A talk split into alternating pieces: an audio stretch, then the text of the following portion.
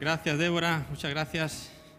Gracias a todos los que hacéis posible cada domingo que estemos aquí, ¿verdad? Pasando un tiempo como el que hemos pasado hasta ahora y el que vamos a seguir pasando de aquí hasta que termine esta reunión. Yo estoy con Conchi en todo lo que ha dicho, ¿verdad? Que este día es el mejor día de, de la semana. No se puede empezar mejor una semana que así, poniendo las cosas primero en primer lugar, ¿verdad? Las segundas en segundo lugar. Y para los que Dios es lo primero en nuestra vida, pues qué bonito que empezar lo primero, que sea Él, ¿no? Desde por la mañana levantarnos y, saber que dependemos de Él, que venimos a darle alabanza y gloria y de una manera pues así tan dinámica, tan, tan actual. Y siempre que cantamos así de esta manera, con esta libertad y con esta música y, se me viene a la mente el, eh, episodio cuando David, el, rey David recupera el arca, de la el arca del, del, pacto, el arca de la presencia de Dios.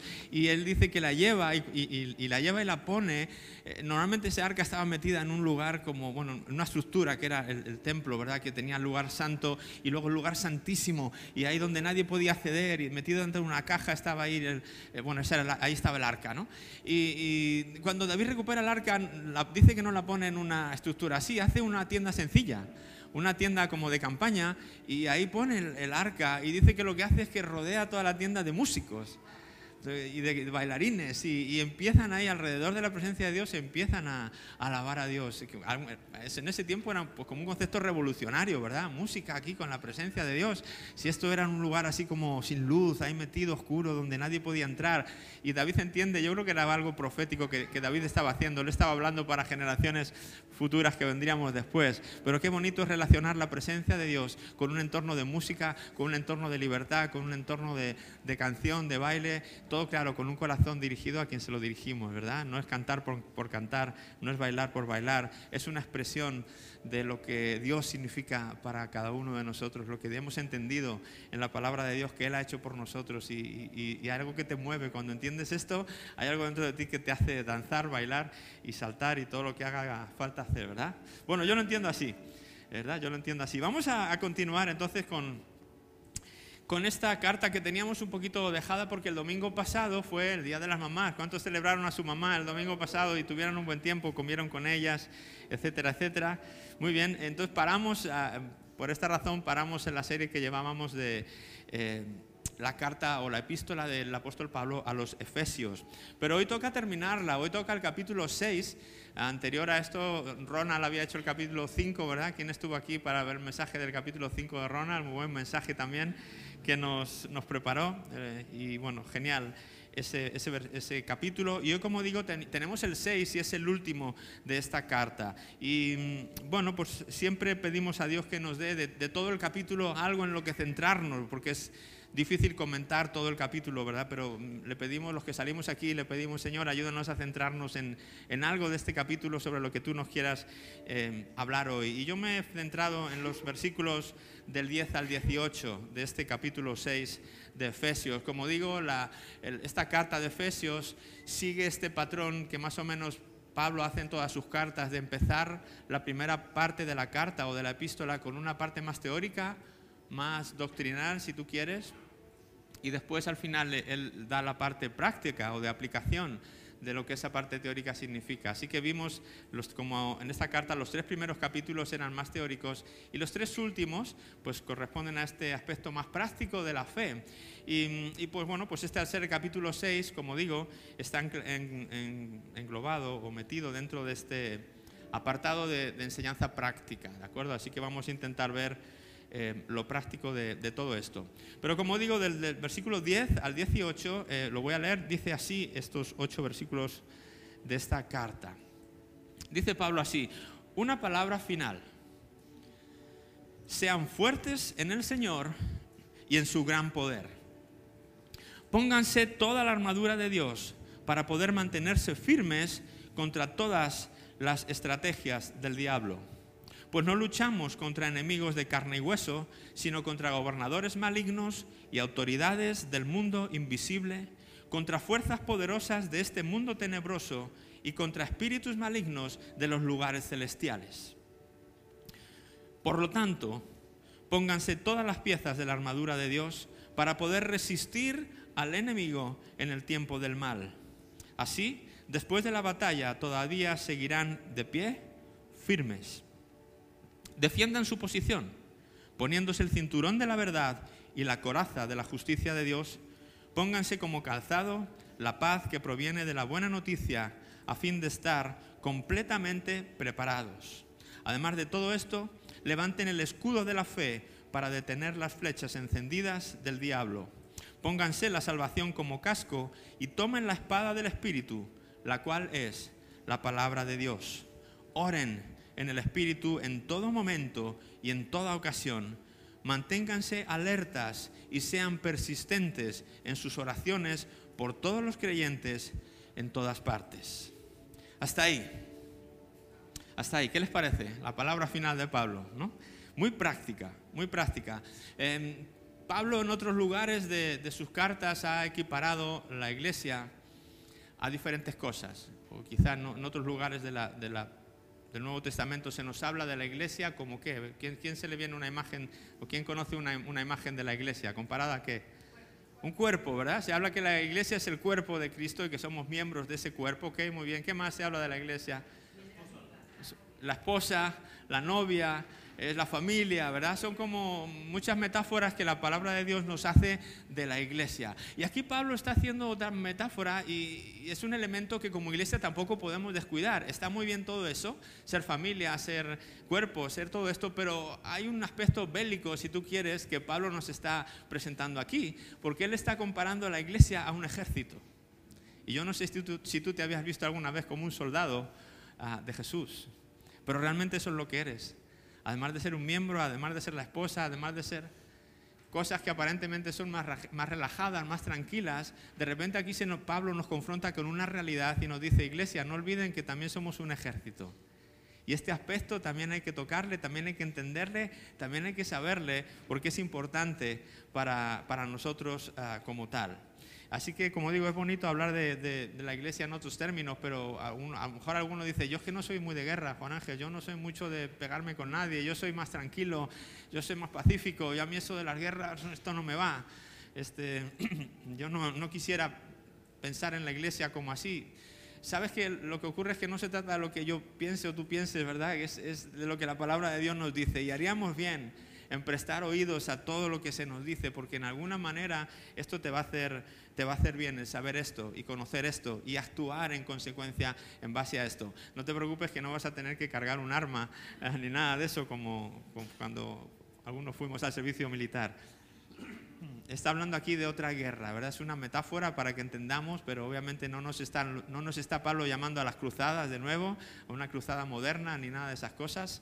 Eh, esos errores que se cometieron, quizá en el nombre del Señor, ¿verdad? Por no, entender bien em, quizá pasajes como este. Em, pero bueno, como digo, tampoco podemos pintar la iglesia como algo idílico, como todo bonito, como algo donde este elemento de aquí no está. ¿De acuerdo? Necesitamos entender que hay este aspecto un poquito más difícil o, al menos ah, tenemos que ser conscientes de él. Fíjate lo que le dice a, Timoteo en, su carta, segunda carta a Timoteo. Pablo le dice esto: eh, soporta el sufrimiento junto conmigo como un buen soldado de Cristo Jesús. Timoteo era como un hijo espiritual para Pablo y él le habla en estos términos, le dice, soporta conmigo el sufrimiento como buen soldado de Jesucristo, como buen soldado de Cristo Jesús. Ah, él, quería hacer que, sus discípulos, los que él estaba entrenando, también entendieran este aspecto de que eh, servir al Señor en muchos aspectos significa sufrir eh, por Él y, al verse como un soldado, ¿verdad? Yo creo que todos los soldados tienen alguna herida de algún tipo, ¿no? No hay soldado ahí que diga, no, yo no tengo rasguño ninguno. Entonces, eras un soldado en oficinas o algo así, ¿no? como yo, que hice el, servicio militar y me destinaron a las oficinas. Y ahí pues había poco... Eh, la, paréntesis, la mili en, en mis tiempos, yo la hice en el ejército del aire, ¿verdad? Y era curioso eso porque me acuerdo que estábamos haciendo la instrucción y pasó un avión y todos así. Todos los ejércitos, los del ejército del aire, no, yo creo que la mayoría no habían visto un avión de guerra tan cerca. Entonces, tenía poco que ver con, al final, con, con, esto de subirte a un avión o nada de eso. Al final te mandan a oficinas, te mandan al taller, te mandan a cocina, cosas que tienen que ver muy poco con, con los aviones en mi caso. Pero, eh, pero bueno, eh, de alguna manera, como digo, los soldados tendrían alguna... Hay un aspecto de sufrimiento en, el servicio militar o, o en la mili, ¿no? O en el ejército. Así que le dice, Timoteo, soporta el sufrimiento junto conmigo como buen soldado, como buen soldado de Cristo Jesús. Y le dice, ningún soldado se enreda en los asuntos de la vida civil, porque de ser así no podría agradar al oficial que lo reclutó, al oficial que nos, nos reclutó en su ejército. Al fin y al cabo es el ejército de Dios, es su ejército en el cual tú y yo estamos. Por lo tanto, hay una medida de sufrimiento en muchos aspectos. Hay, muchas cosas cuando entendemos la palabra de Dios en las que dejamos de participar de la, vida civil en la que no nos enredamos, ¿verdad? Porque estamos ahora, entendemos que tenemos un código nuevo, tenemos que actuar de otra manera, tenemos que entender diferentes principios que cuando uno está en la vida civil ni se preocupa ni entiende ni se rige por ellos. Pero cuando tú vienes a la fe, cuando vienes a formar parte de la, de la familia de Dios, del ejército de Dios, empiezas a descubrir que hay valores nuevos, que hay, que hay cosas en las que antes te enredabas que ya no te puedes enredar, que antes hacías libremente que ya no te apetece hacer libremente. ¿Por qué? Porque, quiere, porque es una imposición, porque te lo obligan y te lo exigen. No, no ese es el corazón. Es porque quiero agradar a aquel que me tomó por soldado es porque quiero realmente vivir una vida digna de, Él, porque he entendido lo que Él hizo por mí. La manera en que Él me reclutó fue muriendo y dando su vida por mí. Me amó cuando yo no le amaba, me perdonó cuando yo no se lo pedí. Y esa fue su manera de llamarme. Y yo dije, sí, yo voy, yo quiero ser soldado de tu ejército y ahora me voy a negar a ciertas cosas por amor a ti, así como tú te negaste a ti mismo por dar, dar tu vida por mí. Entonces está este elemento, como digo, no veamos el, servir a Dios como algo eh, idílico nada más o como algo bonito. Gracias, está bien, gracias. Como algo solamente eh, exento de sufrimiento. ¿no? Sí, hay ese sufrimiento, pero va a merecer la pena ah, pagarlo. Empieza diciendo entonces em, el texto que hemos, ah, que hemos leído, em, una palabra final, decía, sean fuertes en el Señor y en su gran poder. Y esto es muy importante como soldados de Jesús que lo entendamos desde el primer día. ¿Cómo se fortalece un soldado en este ejército? No al gimnasio, ¿no? Se fortalece en Dios. La fuerza viene de Dios. Él es el único lugar, Él es el único lugar o la única persona que puede realmente hacernos fuertes para, ah, pues eso, negarnos a ciertas cosas, a soportar los sufrimientos, etcétera, etcétera. Sean fuertes en el Señor y en su gran poder. Él tiene poder para cualquier cosa. En los salmos el salmista dice esto, el Salmo 18, Dios me arma de fuerza y hace perfecto mi camino, dice el salmista. Me hace andar tan seguro como un ciervo para que pueda pararme en las alturas de las montañas. Entrena mis manos para la batalla, fortalece mi brazo para tensar un arco de bronce. Aquí el salmista reconoce esta idea de Pablo. Dice, Dios me arma de fuerza. Nuestra fuerza viene del Señor. Dios dice que me da fuerza en los brazos para poder tensar en un arco de bronce. Y, ahora es, eh, para eso se necesita fuerza. Yo ahora he experimentado hace poco este asunto de los arcos porque tengo un miembro de la familia que se ha metido a arquera. ¿verdad? Susana está ahí, bueno, que ha estado, eh, a lo mejor ella no quiere que lo diga, pero lo voy a decir. Ah, lleva, lleva, lleva muy poquito. Susi, hay que hacer fotos atrás. Si quieres, si quieres hacer fotos en la cocina, puedes ir a hacer fotos ahora. Ah, ella lleva muy poco uh, entrenando, se apuntó a un, club de, tiro con arco y bueno, hace poco le dijeron, Susana, si hubieras llegado, ahora que está en la universidad, en su universidad hay un, club de arco y lo, retomó, volvió a retomar esta práctica, esta, este hobby que ella tenía. Y, y, le dijeron, Susana, si llegas a haberte anotado poquito antes, te hubiéramos llevado al campeonato de España, porque eres muy buena. ¿verdad? Entonces está ahí como, wow, pues una, habilidad que ha descubierto y que le encanta. Y por eso el otro hace un tiempo se trajo un arco a casa. Yo imagino que ese arco era muy diferente al arco de bronce que hay aquí. O este arco que ella trajo es un arco, pues no sé, una madera muy liviana, eh, pesa muy poquito cuando tú lo, sostienes y todo, pero cuando lo empiezas a armar, le pones la parte de arriba, la parte de abajo y lo, tensas, mira, eso se pone, eso necesitas, yo no sé cuántos kilos de fuerza tienes que hacer para montarlo y luego para estirar esa cuerda, parece sencillo, pero mira, eso, eso hay que hacerle una fuerza y, según los arcos, pues hay que los van metiendo más, kilos y más pesos y cuanto más fuerte o más kilos le metes, más cuesta, pero claro, más, más lejos sale la flecha, ¿no? Eh, depende de la distancia a la que vayas a tirar. Pero yo, entiendo entonces que esto del arco es una cuestión de fuerza. Y ya no quiero pensar en un arco de bronce en los tiempos de, de los salmistas, de mil años antes de Jesús cómo serían los arcos, ¿no? Yo creo que solamente cogerlo, ¡oh, madre mía! Ya uno no podía, necesitaba fuerza solamente para levantar ese arco, ya no digo para tensarlo y tener el pulso de que no, te tiemble ahí todo y, y poder dar con precisión a la diana que uno esté buscando, ¿verdad? Pero entonces eh, uno necesita fuerza para tensar el arco y disparar. Y, aquí Pablo nos está recordando, soldados, hey, soldados, mírenme, soldados, necesitamos fortalecernos. ¿Saben cómo lo vamos a hacer? Nuestra fuerza viene de Dios. No busquen la fuerza en ningún otro lugar. La fuerza que necesitan para este ejército la pueden encontrar solamente en Dios. Sean fuertes en el Señor y en su gran poder. Y ahora nos dice a continuación cómo, decir, ¿cómo, ¿cómo me da el Señor a mi fuerza? ¿Será como Sansón, que de repente un día me levanto y me, levanto un coche así con una mano? Eh, no, no, no es ese tipo de fuerza. Estamos hablando aquí de un ejército diferente y es una, es una batalla diferente. Ahora nos va a decir contra quién luchamos y todo esto. Y, nos va a dar incluso la, la armadura que nos tenemos que poner. El versículo 11 de Efesios 6 nos dice esto, pónganse toda la armadura de Dios para poder mantenerse firmes contra todas las estrategias del diablo. ¿De acuerdo?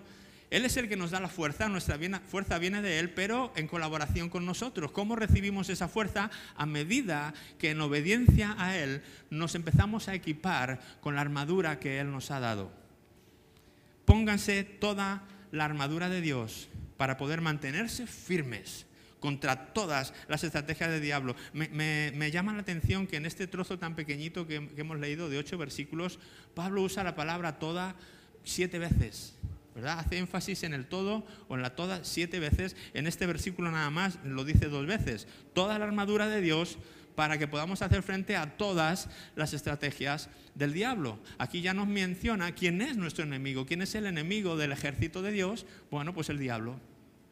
Ese, es nuestro enemigo, aquí lo dice Pablo. Y para vencer todas sus estrategias, no tiene una sola, tiene muchas. Para poder vencer a todas, Dios nos ha dado una armadura que tiene diferentes partes. Y Pablo nos dice, hay que ponerse todas. ¿Por qué? Porque si yo me pongo tres de las seis o siete que me ha dado, pues estoy medio equipado. Podría hacer frente y estar firme ante algunas de las estrategias del diablo, pero no ante todas las estrategias del diablo. Él es astuto, él, examina, él, él, vigila a sus víctimas, él está espiando a ver cómo puede llegar hasta nosotros, cuál es el camino o el punto débil de nosotros, y por ahí va a querer entrar y pelear contra nosotros. Por eso Pablo dice, pónganse todas las piezas de la armadura para que puedan resistir y estar firmes contra todas las estrategias que el enemigo va a usar contra nosotros. Esto no es para asustarles, ¿verdad? No estoy pretendiendo en esta mañana infundir temor, que salgan de aquí diciendo, ay, que viene, ay mamá, que viene el, enemigo a por mí, ahora qué voy a hacer, ¿verdad? No, no, no, no pretendo eso en esta mañana, sino todo lo contrario, que tú salgas en esta mañana de aquí lleno de fe y en esta mañana sabiéndote equipado, sabiendo que el que te ha llamado, Él tiene gran poder, más poder que nadie, Él es poderoso en ti para que puedas hacer frente a cualquier cosa que venga contra ti. ¿Vale? Pero no quiero que seamos soldados despistados, ¿verdad? Que quiero que seamos soldados que sabemos dónde estamos y que sabemos lo que hay que hacer para que no nos den los golpes y ni sepamos por dónde nos vienen. ¿eh? Esa es, yo creo que esa es la idea de este capítulo que Pablo nos está dando aquí. Sigue leyendo el versículo 12. Em, nos aclara un poco más cuál es este ejército. Nos ha hablado del enemigo, el diablo, pero ahora nos especifica un poco más cómo él está también organizado contra, contra la iglesia de Jesús. Y él dice, no luchamos contra enemigos de carne y hueso, sino contra gobernadores malignos y autoridades del mundo invisible contra fuerzas espirituales de este mundo tenebroso y contra espíritus malignos en los lugares celestiales. Por lo tanto, es una lucha, como he dicho antes, que no es de coger un fusil ni un arco literal y empezar a, dar ahí espadazos a, quien venga por ahí por delante. Es una lucha espiritual. Como soldados de Jesús estamos librando una batalla espiritual, una batalla por la fe. Y es importante que sepamos que hay jerarquías estructuradas que el diablo tiene como cabecilla de este ejército y él busca, manda secuaces y, manda tropas aquí y allá divididos, pues no entendemos del todo cómo, cómo será todo esto en el mundo espiritual, pero hay un mundo espiritual igual de real que el físico que tú y yo vemos. ¿sí? Eh, no se ve, pero, pero en el mundo espiritual están ocurriendo cosas. Hay, hay como esto digo, jerarquías y, igual que del, mal, también del bien. Están los ángeles de Dios, ¿verdad? Que también están ahí ángel y arcángel y, y, en la Biblia muchas veces se nos menciona cómo también Dios tiene sus ejércitos, ¿ok? Entonces es una lucha eh, en lo invisible, es una lucha en lo espiritual y es ahí donde debemos ser conscientes que es donde nosotros debemos de pelear, donde nosotros debemos tener nuestra mente puesta eh, también. Eh, dice que nuestro enemigo no es de carne y hueso, porque a veces pareciera que es en lo que nos fijamos. Como humanos que somos, lo que vemos es al que tenemos delante. Y por lo tanto, todo lo, somos, muy, somos muy terrenales, por así decirlo. ¿no? Nos cuesta a veces ver lo que, entender y, y comprender lo que no vemos. Pero aquí Pablo dice, nuestra lucha como soldados de Jesús no es contra sangre y carne. Y es curioso que lo dice ahora en este capítulo, después de habernos hablado al principio de este mismo capítulo y al final del capítulo 5, si recordáis, lo que Pablo está hablando es ah, sobre las relaciones de todo tipo. En el capítulo 5, final del capítulo 5, estaba hablando sobre las relaciones matrimoniales, cómo el esposo tiene que tratar a la esposa, la esposa tiene que tratar al esposo. Y en el capítulo 6 empieza hablando de otro tipo de relaciones, cómo los hijos tienen que tratar a los padres, cómo los padres tienen que tratar a los hijos, cómo los amos deben tratar a sus siervos y cómo los siervos se deben comportar con sus amos. Y entonces cuando está hablando en todo este contexto de las relaciones, es curioso que dice ahora, no tenemos lucha contra sangre y carne porque a veces pareciera, a veces pareciera que el enemigo es el vecino este que me hace la vida imposible y ese va a acabar, me, hace perder la paciencia, me quita la paz, ¿verdad? O el jefe este al que no soporto, que me la tiene tomada conmigo, o el maestro, o el esposo, o la esposa, o el hijo, o el papá. Y es fácil hacer de ellos, cualquiera que sea, hacer de ellos nuestros enemigos y pensar que nuestra guerra la estamos luchando en el plano de lo humano. Aquí Pablo nos dice ahí, levanten la vista. Su lucha no es contra sangre y carne. Su lucha no es contra la esposa, contra el marido, contra todo eso. Son simplemente instrumentos que Dios puede usar o que el enemigo puede usar, pero su lucha tienen que eh, librarla a otro nivel. Su lucha no está en eso. No son ellos. Si tú tienes una, bronca, una situación difícil con alguna persona, no es ella. Mira más arriba. Yo tengo un testimonio personal de esto. Hace muchos años, cuando yo era joven y llevábamos poco tiempo casados, teníamos un pastor, eh, que creo que lo he contado alguna vez, de hecho, pero bueno, para muchos era nuevo. Un pastor que para mí era, o es, todavía vive, es muy especial, Eero Pokella, se llama, es finlandés. Y cuando Eero hablaba, era como, como si Dios te hablara. Yo lo vivía así, a lo mejor era, no sé, mi edad, o, aunque no era yo solo el que lo decía, mucha gente coincidíamos en que Ero tenía una, una percepción especial para mirarte a los ojos y decirte algo y saber que era como que Dios estaba hablando, que no era Él. Y un día Ero se acerca a mí y me dice, además era muy, era muy, era muy particular porque era era como cuando a Jesús a veces sus discípulos le preguntaban algo y Jesús respondía como otra cosa, que decía que no le hemos preguntado eso, pero ¿por qué nos ha dicho eso? ¿Qué tiene que ver, no? Pero era como Jesús, bueno, les digo lo que tienen que oír. Entonces eh, yo estaba hablando con él de cualquier cosa y de repente de la nada me mira los ojos y me dice, Juan Ángel, digo, ¿qué dice? ¿Lo digo en finlandés o en español? dice, el enemigo quiere destruir tu matrimonio.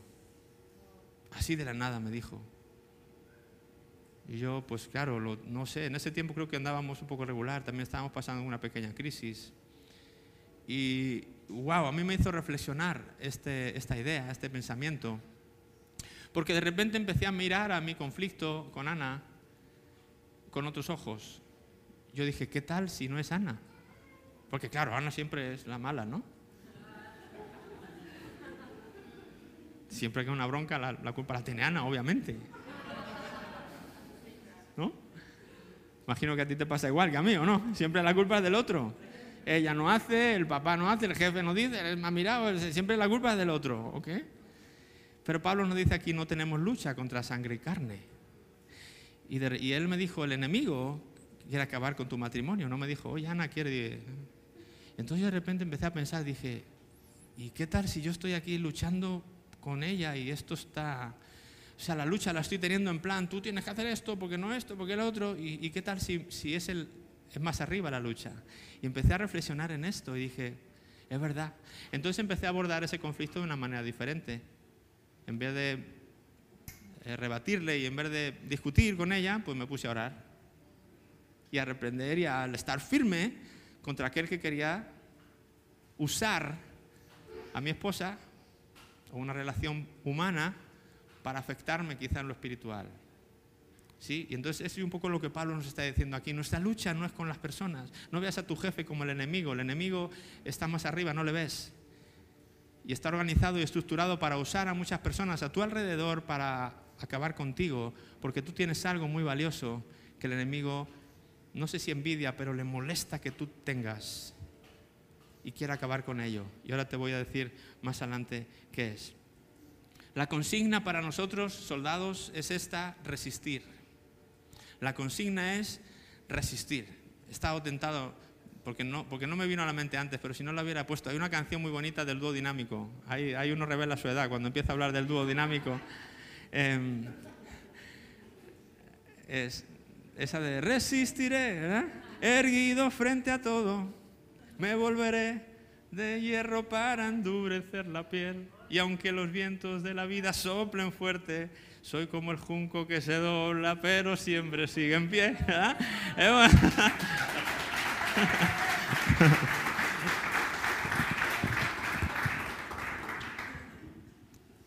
Esto sí es histórico, es la primera vez que me aplauden cuando canto, porque no. Normalmente cuando canto lluevo, no aplaude la gente.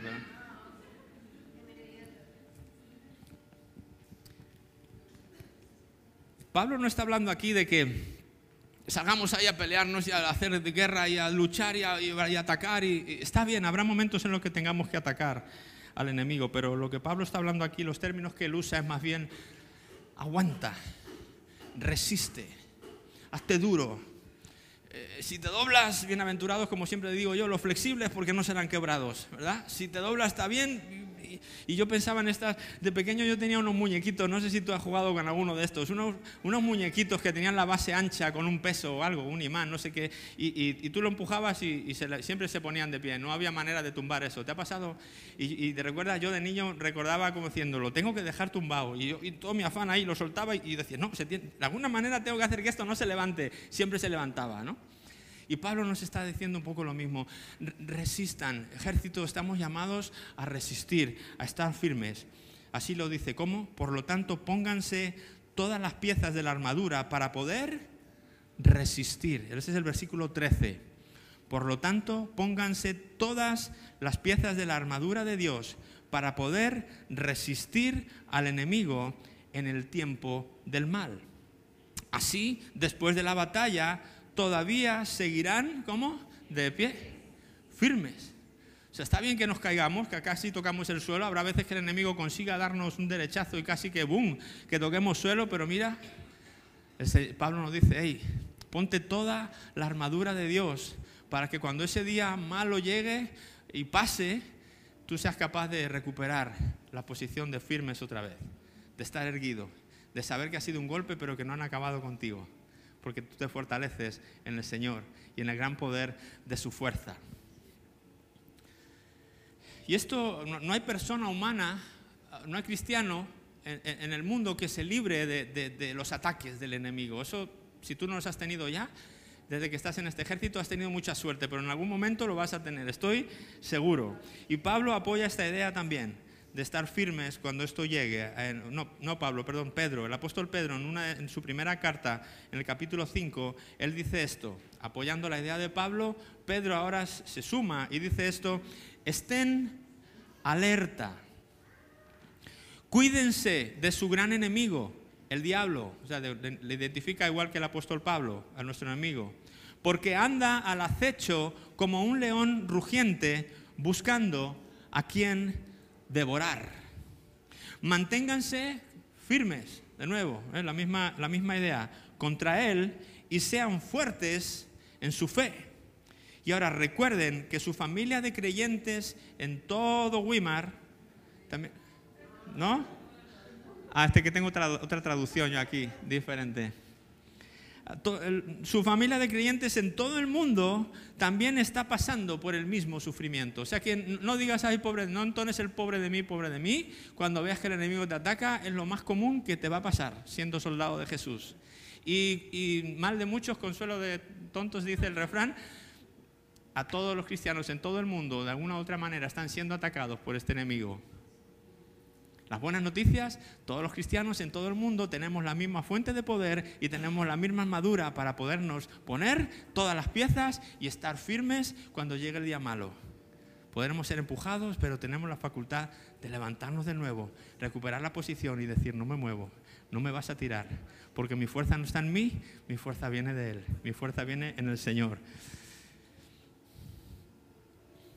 A continuación nos describe la armadura. Es una armadura de seis piezas aquí que tú deberías conocer. No me voy a detener porque ya hace unos hace un tiempo, yo creo que fue en el 2019 por ahí, ya hicimos varios mensajes sobre esto de este pasaje y estuvimos describiendo cada una de, estos, de estas piezas de la armadura en detalle, etcétera, y no voy a redundar en, en, eso, pero aquí habla en el versículos del 14 al 17, dice defiendan su posición, ¿verdad? Defiende tu posición, no es cuestión de, de ir al ataque, es más bien como resistir, como hacer una buena defensa contra los ataques del enemigo. Defiende tu posición, dice cómo, poniéndote el cinturón de la verdad, es el primer elemento de la armadura, el cinturón de la verdad, después la coraza de la justicia de Dios.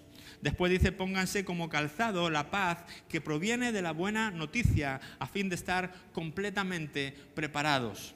Y no termina aquí, dice, además de todo eso, además del cinturón de la verdad, de la coraza de justicia y de poner el calzado del apresto del Evangelio de la paz, dice, levanten el escudo de la fe para detener las flechas encendidas del diablo.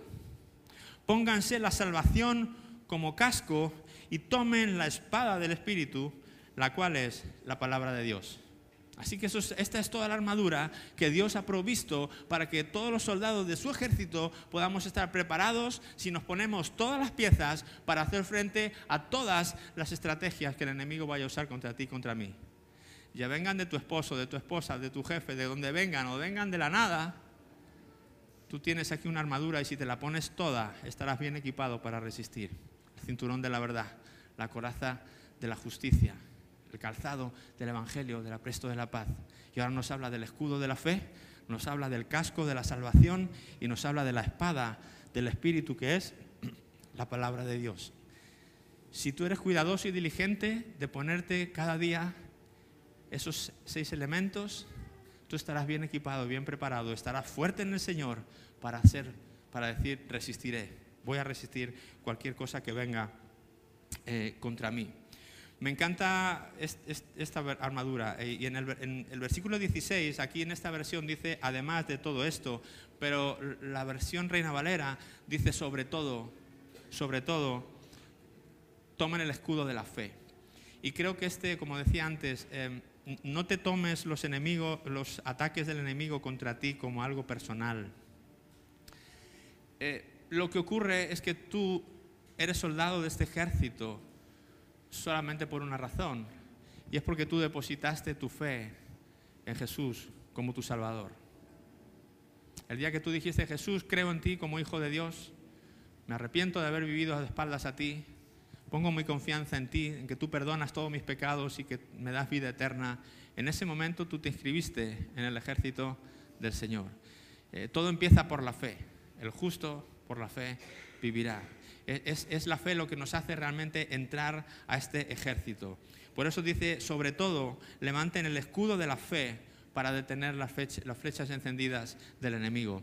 El enemigo va contra ti no porque seas más débil, va contra ti no porque seas más guapo o más guapa, que lo serás, no va contra ti por ninguna cosa personal, va contra ti porque hay un elemento, tienes algo que él odia. Tienes, algo en ti o dentro de ti que Él detesta y, lo quiere borrar de la faz de la tierra. Probablemente si tú no tuvieras eso, no hubieras tomado esa decisión por Jesús, quizás estarías más, no estarías más libre quizá de sus ataques. Pero del momento que dijiste Jesús, creo en ti, te hiciste blanco del enemigo por tu fe. Sí, es, una, esta batalla es una batalla por la fe. No se trata de conquistar o tener más territorios o tener otro tipo de cosas, eh, es un asunto de fe. Y en lo que el enemigo está buscando es acabar con tu fe. Esto me recordaba esa película de, los de, Marvel, de los de los estos superhéroes ¿no? de, Marvel, ese enemigo, el, Thanos, no sé si los que han visto los fanáticos aquí de, de Marvel, este Thanos que quiere las gemas del universo, y quiere conquistar todas las gemas del universo para ponérselas en el guante y tener todo el poder del mundo. Y entonces ahí él la va buscando, las gemas están distribuidas por todas las galaxias, todo ese, un resumen breve. Em, pero hay una de las gemas que está incrustada en uno de los eh, superhéroes, el Visión creo que se llama, ¿no? Tampoco yo soy un experto, no me, no me, no me apreten los machos que no eh, me pillas, pero lo poco que he visto es, eso, este Visión tiene una gema que la tiene dentro de sí y, y le da cierto poder. Entonces, claro, Thanos quiere esa gema y por lo tanto va contra él. No, no, es tanto que él tenga algo personal contra este superhéroe Visión, es lo que Visión tiene. Él tiene una gema y él quiere la gema, porque eso le va a dar poder. El enemigo va contra ti por la misma razón, no es por nada personal, es porque tú tienes una gema que es la fe y él quiere acabar con ella, no para él creer tener fe en Dios, pero para destruir eso. Él no quiere que tú lo tengas. Su misión en la vida es acabar con la fe en el mundo, es lo que él quisiera, que nadie adore a Dios. Él se quiso exaltar por encima de Dios y buscar que todo el mundo le adore a él. Cuando tú adoras a Dios, te estás declarando un enemigo de él.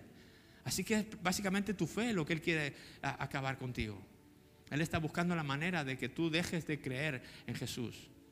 Y esto lo vemos desde tan antiguo como Job. ¿Os acordáis del santo Job? Que de repente le empiezan a venir calamidades y calamidades, pero qué bonito es cuando nos explican, la, misma Biblia nos dice ahí el, por qué les pasan esas calamidades. Dice que Dios se encuentra con Satanás y, le dice, ¿de dónde vienes? Y Satanás dice, de recorrer la tierra. Y claro, no, venía de darse un paseo turístico, venía de recorrer a ver, a, ver dónde había fe y podía acabar con ella. Y entonces Dios le dice, ¿has considerado a mi siervo Job, que es justo como ningún otro? Y claro, es justo y cree en ti porque le va bien. Si no le fuera bien, ¿qué dice? Déjame que yo le haga algo y verás cómo te maldice como deja de tener fe en ti. Desde ahí vemos que el enemigo lo que busca es que la gente no tenga fe en Dios. Ese es su máximo objetivo para, su, para él y todas estas estructuras que hemos visto de maldad. Entonces Dios permite que Job le pasen cosas, se le mueren los hijos, se le mueren eh, los animales, unas calamidades, y luego él sigue, firme y, otra vez le dice a Dios, claro, porque no me has dejado que le toque a él, pero si yo le tocara a él con alguna enfermedad, seguro que lo mismo, que te maldice y que no te serviría y no te seguiría y no tendría fe en ti. Y Dios dice, bueno, te permito que le toques, pero no le quites la vida. Entonces cuando Job recibe esas todo el cuerpo, esas ampollas, y bueno, es terrible pensar en, en las calamidades que tiene que sufrir Job. ¿Todo por qué? Por arrebatarle la fe. No era otra cosa.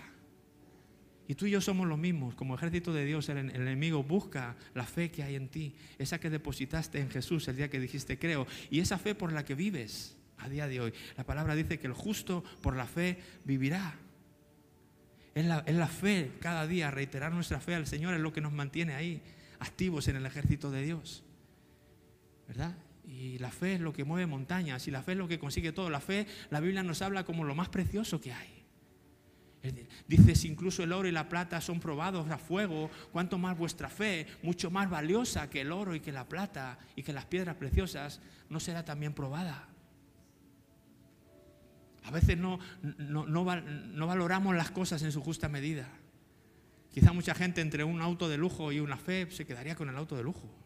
O una mansión y la fe se quedaría con la mansión. A veces cosas nos llaman más la atención, pero para Dios lo más precioso que tú tienes no es si tienes un auto de lujo o si tienes una casa grande o si tienes... A eso al enemigo no le importa. El enemigo no viene a por ti porque tengas una casa, casa grande o porque tengas un auto de lujo o porque tengas mucho dinero en el banco. Al enemigo no le importa eso. Le importa en tanto en cuanto en que eso afecte a tu fe. Nada más. A Dios solo le importa, le importa tu fe. Hay en un lugar de la Biblia donde nos dice, y cuando el Hijo del Hombre venga, ¿hallará fe en la tierra? Es lo único que a Dios le importa, nuestra fe, porque la fe es lo que nos va a catapultar de esta vida a la siguiente.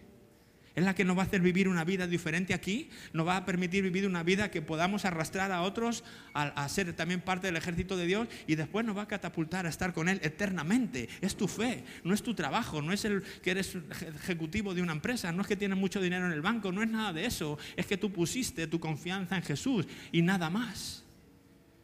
Y eso es lo que el enemigo no soporta y quiere destruir de una o de otra manera como, como Él pueda. Por lo tanto, ¿cuál es lo que tenemos que hacer? Resistir. Resistamos. ¿El qué? El, guardar la fe.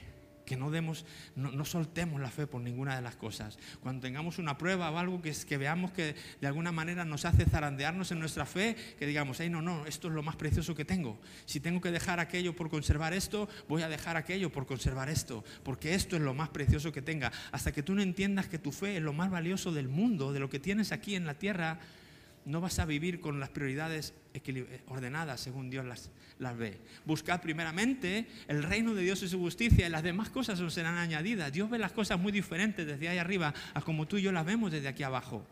Pero tenemos que aprender a verlas como Él las ve y a valorar la fe, a valorar a eso que te hizo parte de la familia de Dios, del cuerpo de Cristo, del, ejército de Dios. Y ahora aprender a mantener lo que tienes porque el, enemigo se ha revuelto contra ti quiere acabar con tu fe. Y estamos luchando contra todas esas huestes espirituales que no vemos. Esa es nuestra verdadera batalla. Eso es donde tenemos que poner ahí toda la carne en el asador. ¿Y cómo? Poniéndonos toda la armadura. El cinturón, la coraza, los zapatos, el escudo de la fe, el casco y la espada del Espíritu. ¿Qué tal? Porque eso es importante.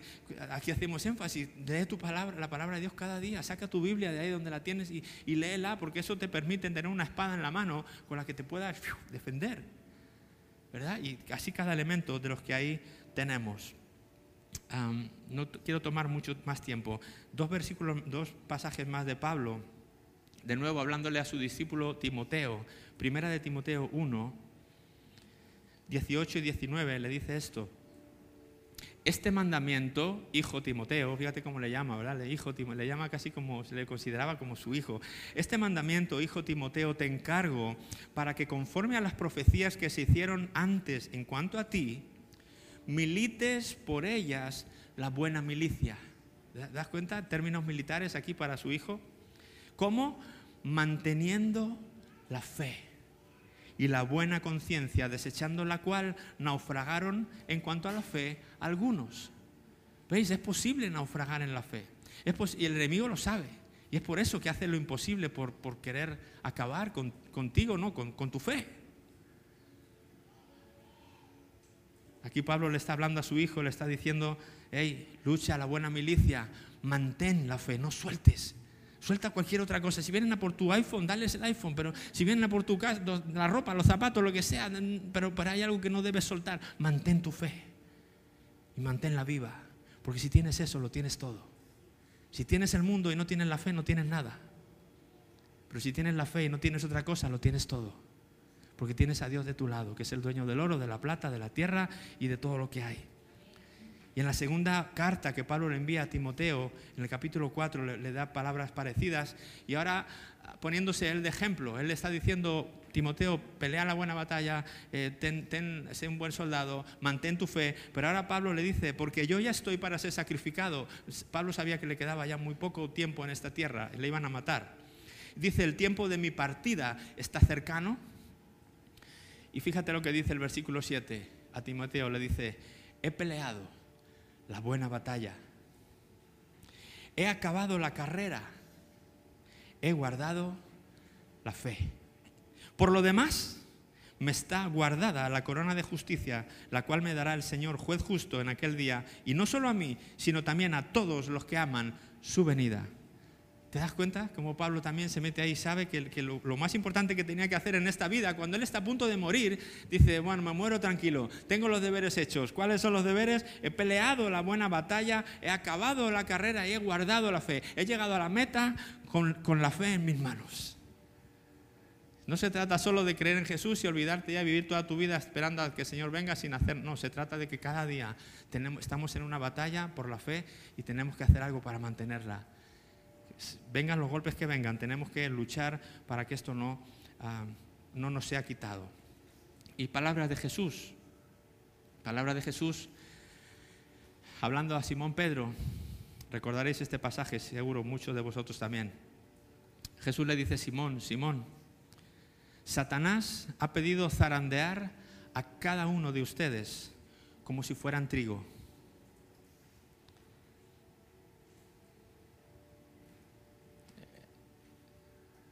Yo creo que tú te imagines este cuadro también. Quiero que pongas ahí en cada uno de ustedes que pongas tu nombre, porque seguramente ha pasado y tú no lo sabes. Yo estoy seguro que Satanás ha ido a Dios y le ha dicho, oye, ¿me das permiso de zarandear a Iris? Oye, ¿me das permiso de zarandear a Abigail? Oye, ¿puedo zarandear a, Esther y a Luis? Oye, ¿puedo zarandear a Conchi? él, pide, él quiere, así como con Job déjame que le toque, déjame que le quite. El enemigo no para. Y tiene el descaro de ir a Dios y decirle, déjame, déjame algunos, dame un, déjame ahí los, de Weimar, déjame los, los de Weimar, que voy a por ellos.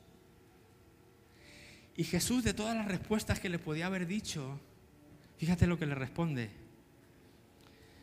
Le quiere tranquilizar a Pedro a, y a todos los demás y le dice, pero yo he rogado en oración por ti, Simón. ¿Para qué? Para que tu fe no falle. Se podía haber fijado en cualquier otra cosa. Tranquilo que yo, Pedro, he, rogado pues, para que conserves tu casa, para que tu familia y la salud de tu familia estén bien. Tranquilo que yo estoy orando porque ese problema tan gordo de la pesca que... es secundario. Jesús dice, el enemigo ha venido a zarandearos para arrebataros vuestra fe. Pero tranquilo, yo, yo estoy orando por ustedes. Yo he orado por vosotros al Padre para que vuestra fe no falle. Y esa es mi oración, de verdad, para cada uno de nosotros, de los que estamos aquí hoy también. Que como buen soldado de Jesús que somos, podamos retener lo más precioso que tenemos, la fe. Que podamos orar los unos por los otros y también saber que Jesús está orando por nosotros. Él está ahora en el cielo intercediendo por cada uno de sus hijos, diciéndole al Padre, Padre, te pido por ellos que guarden su fe que por muchas cosas que les pasen, Señor, que pierdan la casa, que pierdan el coche, que pierdan lo que sea, pero su fe no, por favor, Señor, Padre, te, pido, guarda su fe, que guarden su fe, que no la suelten, que es una batalla por la fe. Esta es la buena batalla de la fe que Pablo libró hasta el final y él decía, ahora ya, ya, ya está, por lo demás, ahora ya me espera una corona de vida, me espera una eternidad, me esperan ya cosas muy bonitas. Pero para llegar ahí tenemos que vivir una vida de resistencia. Resistiré. ¿Cuántos están dispuestos a resistir para el Señor? Ponte de pie conmigo en esta mañana. Vamos a terminar aquí ya.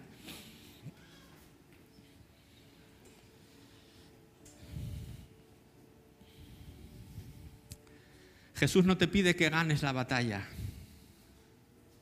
Jesús no te pide, no nos pide que ganemos la batalla. ¿Sabes por qué? Porque no podríamos. No podríamos luchar contra este enemigo. Esa batalla ya se libró y Jesús ya la ganó por nosotros. El enemigo ya es un enemigo derrotado. Ahora lo único que nos queda a nosotros es defender lo que tenemos. No se trata de que ganemos la batalla, porque lo sé, en Colosenses, Pablo en esta carta habla esto, versículos 13 al 15.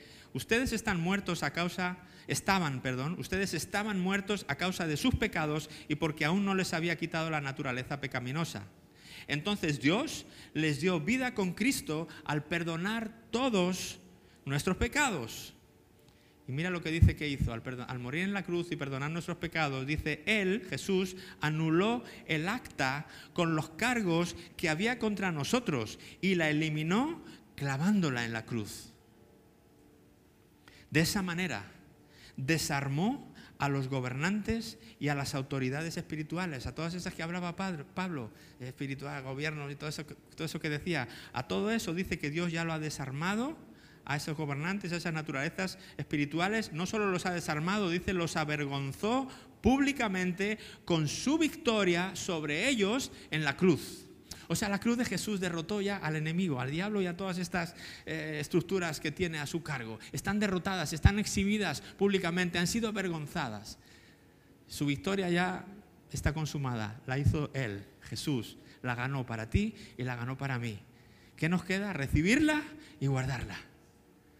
Firmes en la fe, que no nos quiten lo que Jesús ha ganado por cada uno de nosotros. Vamos a orar. Señor, gracias en esta mañana por la victoria que nos has dado en Cristo Jesús. Gracias porque al morir en la cruz, clavaste en esa cruz, Señor, no solamente tus muñecas, no solamente tus pies fueron clavados, sino fue clavada ese acta de decretos contra nosotros que nos acusaban de todos los pecados que habíamos cometido, de todo lo mal que habíamos hecho en nuestra vida, Señor. Pero tú por amor perdonaste esos pecados y clavaste ese esa acta en la cruz para que ya no nos acuse más. Señor, y con eso tuviste la victoria sobre el enemigo y sobre todo su ejército que siguen peleando contra nosotros. Pero ya no tenemos que luchar por la victoria, Señor. Ahora luchamos desde la victoria, Señor. Y te pedimos, oh Dios, ayúdanos a fortalécenos para conservar la fe, oh Dios, que un día nos fue dada. Esa fe que un día depositamos en ti, Señor. Te pedimos en esta mañana, Señor, que sea lo más valioso de nuestra vida. Que nos den la capacidad de verlo como lo más importante de nuestra vida por encima de todas las posesiones materiales, por encima de la salud, por encima de cualquier otra cosa que es temporal, Señor. Esta fe es eterna, Señor. Esta vida que tú nos has dado es eterna. Tenemos la eternidad asegurada contigo, Señor, si guardamos esta fe. Por lo tanto, Señor, en esta mañana decidimos, oh Dios, ser parte de este ejército. Decidimos ponernos cada elemento de esta armadura para fortalecernos en ti, Señor. Y que tu fuerza en nosotros sea suficiente para poder hacer frente y resistir a todas las estrategias estrategias del enemigo contra nosotros. Ayúdanos a entender que nuestra guerra no es contra las personas que vemos. Ayúdanos a entender que va mucho más allá. Ayúdanos a levantar la vista a ti cuando tengamos problemas y cuando veamos que nuestra fe está amenazada, Señor. Que podamos levantar nuestra vista y depositar de nuevo nuestra esperanza en ti. Que tú nos unjas desde lo alto, que tú nos des poder desde lo alto para poder resistir, Señor. Te lo pedimos en el nombre precioso de Jesucristo. Amén. Amén. Amén. Amén. Muy bien. Bueno, le damos muchas gracias a Dios por este mensaje que nos reta y que nos anima a poner los ojos más allá de nuestros aparentes enemigos. Y el enemigo no, no cesa y el enemigo no para de pedirle a Dios que, que, le, que le permita nos zarandee. Así que vamos a orar juntos, vamos a orar juntos y queremos darte también la oportunidad, si tú todavía no has entregado tu vida a Jesús, queremos darte la oportunidad de que tú puedas hacer esto. Eso es lo que marca un antes y un después en tu vida.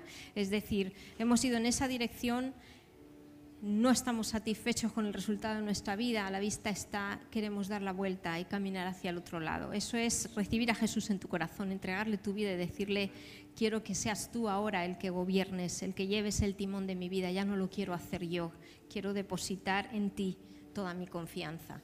Así que vamos a orar, eh, si os parece bien, queremos darte esta oportunidad y después vamos a hacer también una oración no es algo que teníamos previsto, pero es algo que el Señor ha puesto en mi corazón. Tenemos una persona eh, que está enferma, queremos orar desde aquí por ella. Ella es Ainhoa, es sobrina de Damaris, su pareja está aquí con nosotros y vamos a orar eh, como iglesia también. Eh, por ella. Vamos a primero a invitar a Jesús a que pueda venir a tu corazón y acto seguido yo oraré por Ainhoa. Yo te pido eh, que repitas conmigo y toda la iglesia va a acompañarte en esta oración. Señor Jesús, quiero entregarte mi corazón hoy. Te pido perdón por todo lo que he hecho mal hasta ahora. Y te doy gracias por la cruz. Porque esa sangre que tú derramaste fue por mí. Y lo creo de todo corazón. Te entrego mi vida, te entrego mi futuro. Te entrego mi presente. Y quiero empezar a caminar contigo, Jesús. Marca un antes y un después en mi vida. Quiero que seas lo primero para mí a partir de ahora. En el nombre de Jesús. Amén. Amén.